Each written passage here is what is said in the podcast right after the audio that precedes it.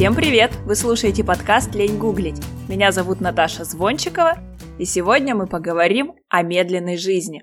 Это тема, которая давно меня волнует. Еще до того, как я узнала, что в мире существует медленное движение, меня смутно к нему тянуло. И когда я открыла книжку Карла Оноре, которая называется «Без суеты», я просто читала и постоянно говорила себе «Да, да, да, это то, о чем я думаю. Это то, что мне близко, я не думала, что у меня есть единомышленники». Примерно такой же эффект, если вы помните, у меня был от книги про цифровой минимализм. А когда я узнала, что сторонники медленного движения устраивают свои съезды в швейцарских Альпах, я в них влюбилась окончательно.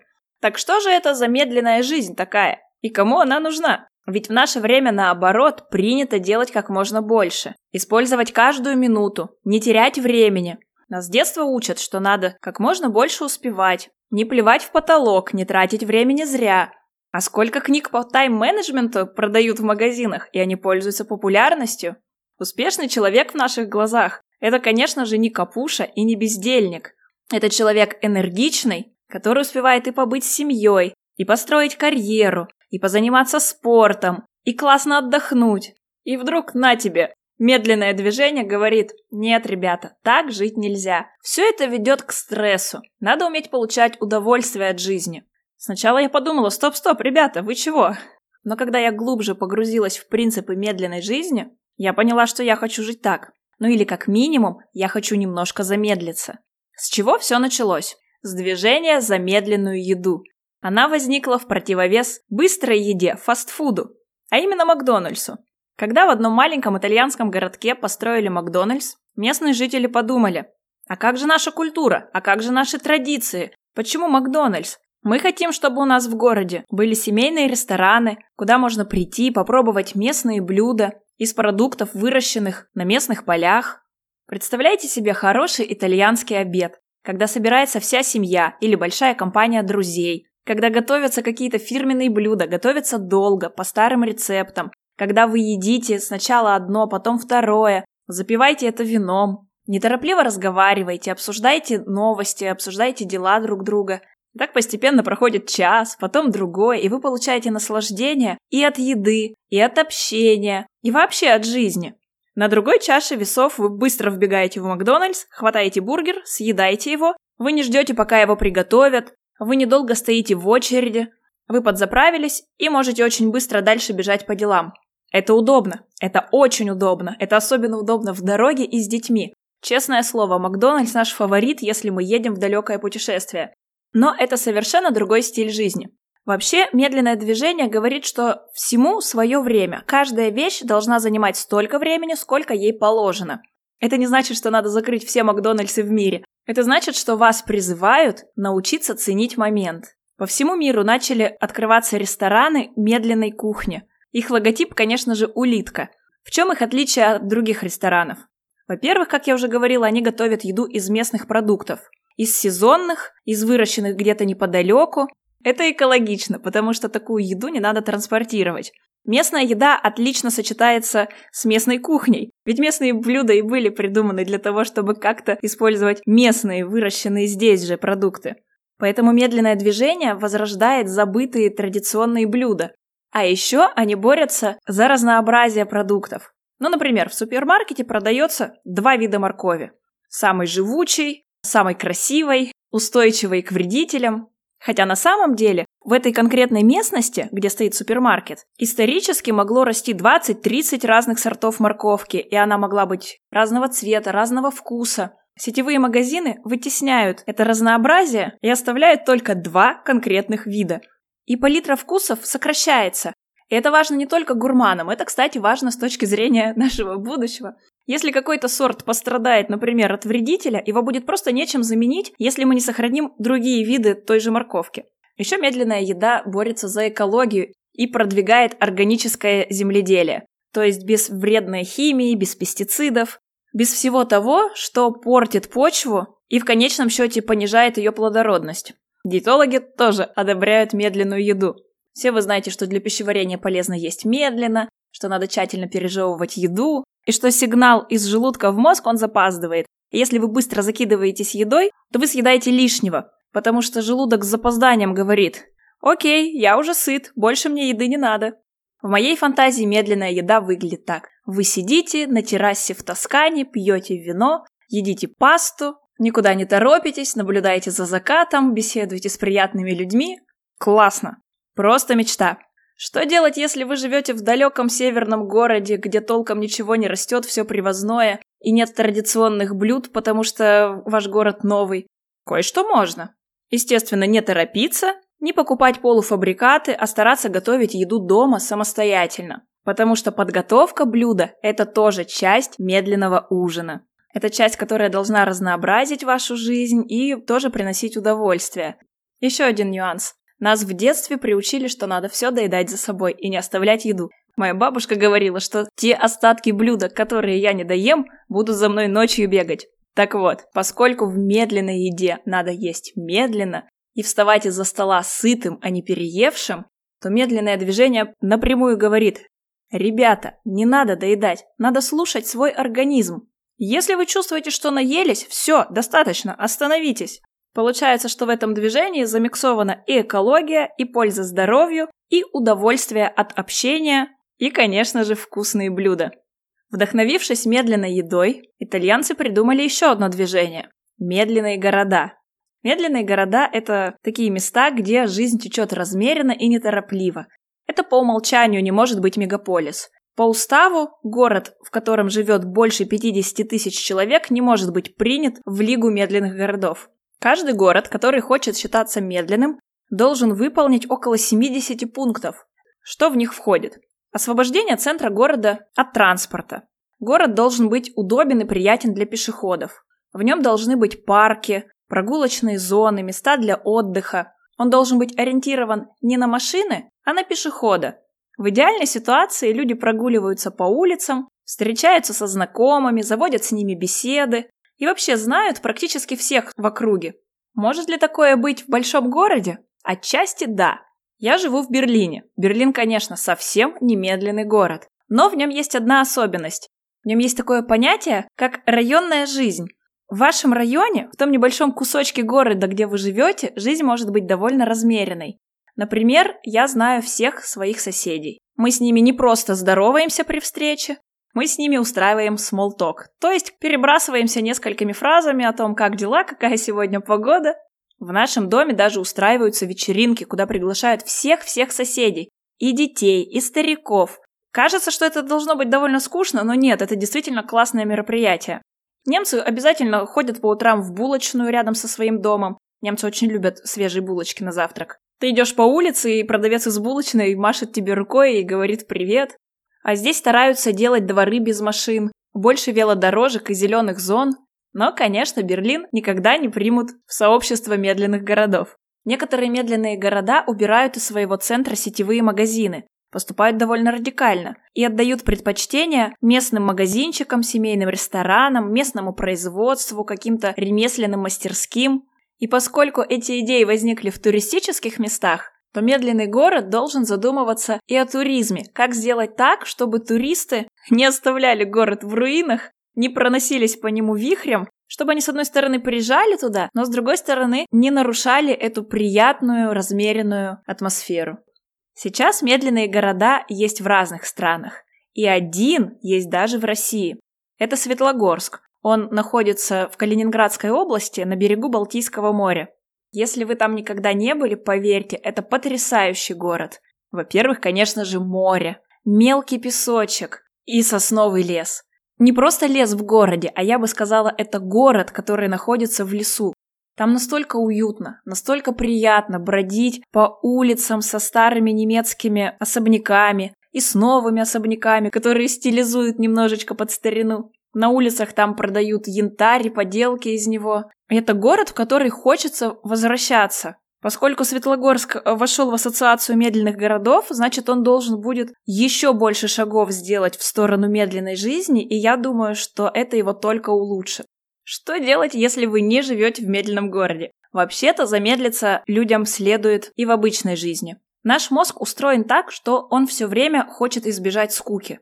Больше всего это, конечно, заметно по тому, как мы взаимодействуем со своим смартфоном. В очереди в магазине нам скучно, мы достаем смартфон. Вечером нам нечем заняться, мы начинаем что-то гуглить или кому-то писать. Даже если вы читаете на телефоне книжки, что полезное и хорошее занятие, вы все равно это делаете, чтобы не скучать. Часто ли вы сидите в тишине? Или гуляете, не болтая по телефону? Или прибираетесь, не слушая подкаст? Мы это уже обсуждали в выпуске про цифровой минимализм, но я немножко повторюсь.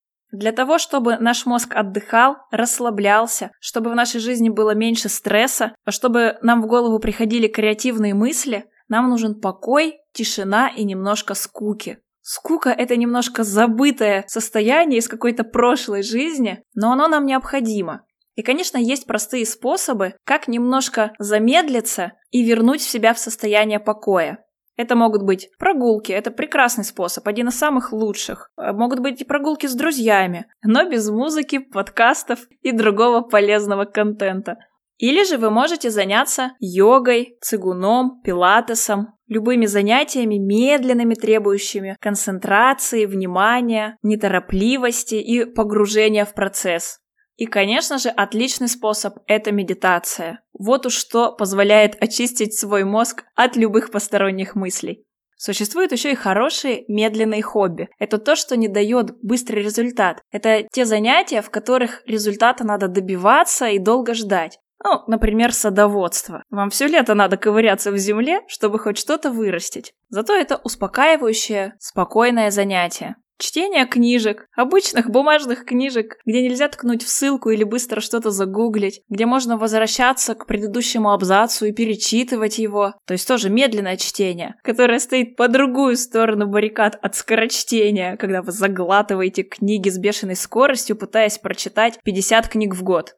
Рисование, вязание, вышивка, музыка. Вообще рукоделие – это прекрасный способ и отдохнуть, и замедлиться. К тому же сейчас вязание и вышивка снова возвращаются в моду. Для меня эти занятия выглядят как развлечение для бабушек. Но нет, сейчас набирают популярность вышитые картины, которые выглядят как работы художников, как настоящее искусство. И очень классные, очень милые, современные вязаные игрушки. Они просто очаровательные. Они настолько милые, что невозможно удержаться и не захотеть себе такую. В книге «Без суеты» меня очень зацепила такая мысль, что раньше люди работали много, чтобы прокормить себя, чтобы у них было что есть, что носить. И когда люди изобрели сначала различные механизмы, а потом и компьютеры, которые должны были, по сути, заменить нас на работе, а то многие высказывали предположение, что в будущем человек не будет работать или будет работать очень мало. Тем не менее, время идет, а люди все так же перерабатывают, сидят допоздна, трудятся 60-часовую рабочую неделю. Хотя у них есть деньги на продукты, у них есть где жить. А ради чего они работают? Ради денег, ради того, чтобы купить себе больше всяких крутых вещей, нужных, ненужных, это большой вопрос. Другими словами, человек загоняет себя в этот замкнутый круг, он работает, чтобы заработать все больше. Он что-то покупает, у него появляются новые цели, ему снова надо работать, работать, работать. И автор книги задает нам вопрос, а зачем мы живем? Конечно, если карьера – это смысл вашей жизни, ваше хобби, ваша страсть, то все в порядке. Но если нет, то ради чего вы проводите на работе такое огромное количество времени? Если вам хватает на жизнь, то так ли ценны те лишние деньги, которые вы заработаете за свои переработки, за отпуска, которые вы не успели отгулять? Может быть, нужно работать меньше? спрашивает нас автор. Это, конечно, спорный момент. Это все зависит от того, как вы живете и какой у вас уровень достатка. И все же, если после работы вы остаетесь еще на часок, скорее по привычке или для того, чтобы выслужиться перед начальником, можно задать себе вопрос, а действительно ли это нужно? А улучшает ли это мою жизнь? Или это время я лучше потрачу на себя, на общение со своими детьми или на свое хобби? Подобным вопросом могут задаться и работодатели, потому что человек, который работает меньше, зачастую работает лучше. В общем-то, я знаю это по себе. Сейчас я работаю половину рабочего дня. И я делаю не в два раза меньше работы, чем раньше. Вовсе нет. Раньше, когда я приходила на работу, я знала, что впереди у меня долгий восьмичасовой рабочий день, а то, может быть, я еще и задержусь немножко. У меня было время, чтобы поболтать с коллегами, попить чаю и неторопливо взяться за дела. Сейчас, когда я работаю только 4 часа, я прихожу, сажусь за рабочее место и 4 часа не отрываясь работаю. Честное слово, меня не отвлекает совершенно ничего. И я успеваю сделать очень много. Для своего начальника я выгодный работник, потому что он платит мне всего лишь пол зарплаты, а делаю я для него, ну, трудно оценить сколько, ну, допустим, три четверти работы, от той, которую я могла бы сделать за 8 часов. Мне кажется, что налицо экономия. Для меня же это означает, что я могу забрать ребенка из школы, из садика пораньше и пообщаться с ним. Но тут стоит оговориться опять же, что в Берлине садики работают до 3-4 часов. Поэтому мой неполный рабочий день, в общем-то, был скорее вынужденной мерой, хотя и желанной тоже. И так мы плавно переходим к детям. У современных психологов есть такое понятие, как гиперродительство. Так они говорят о родителях, которые пытаются дать ребенку хороший старт, назовем это так. То есть впихнуть в него как можно больше, чтобы он в своей жизни достиг высокого уровня. Это значит, что родитель с пеленок начинает водить ребенка на кружки, заниматься с ним, отдает его и на футбол, и в музыкальную школу, и учит с трех лет английский, и подтягивает математику, и после садика или после школы дополнительно еще отводит на какие-то занятия. Мотивация ясна. Родители боятся, родители переживают за будущее своих детей. Вернее так, они смотрят на окружающих и боятся не додать что-то своему. Когда дети твоих друзей загружены кружками и добиваются каких-то успехов, а твой ребенок ковыряется в луже во дворе, Конечно, волей-неволей ты задумаешься, а все ли я делаю правильно? Но все хорошо в меру. И такие перегруженные дети тоже страдают от стресса. Очень часто они в раннем возрасте теряют интерес к учебе и к занятиям, ничем не хотят заниматься.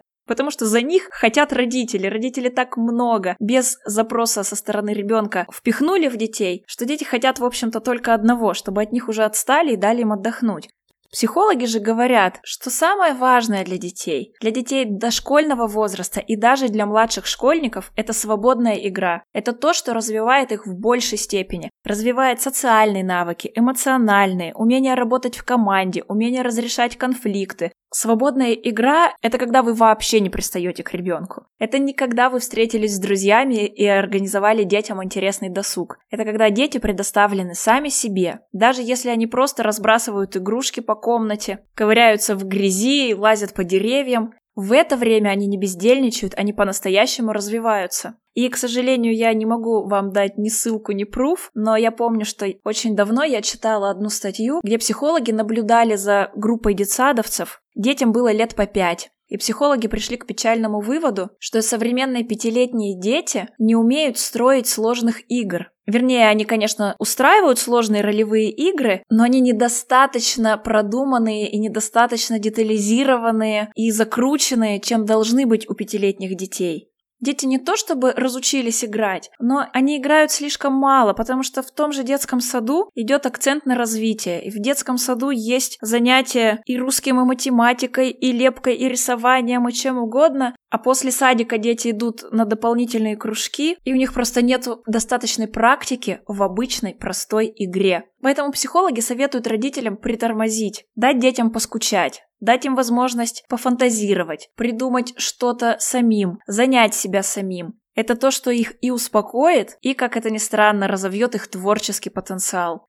Вот так вот галопом по Европе мы пробежались по медленному движению. На самом деле есть еще куча различных ответвлений медленного движения, и медленное искусство, и медленный секс, и медленное программирование, и медленное образование, и все что угодно. Есть огромное количество сфер, где мы можем замедлиться. И все они сводятся к простому правилу. Делайте каждое дело хорошо и отводите ему столько времени, сколько нужно. Ну или проще говоря, лучше меньше да лучше. На сегодня все. Подписывайтесь, оставляйте комментарии, задавайте мне вопросы. С вами была Наташа Звончикова. Вы слушали подкаст «Лень гуглить». До новых встреч. Пока!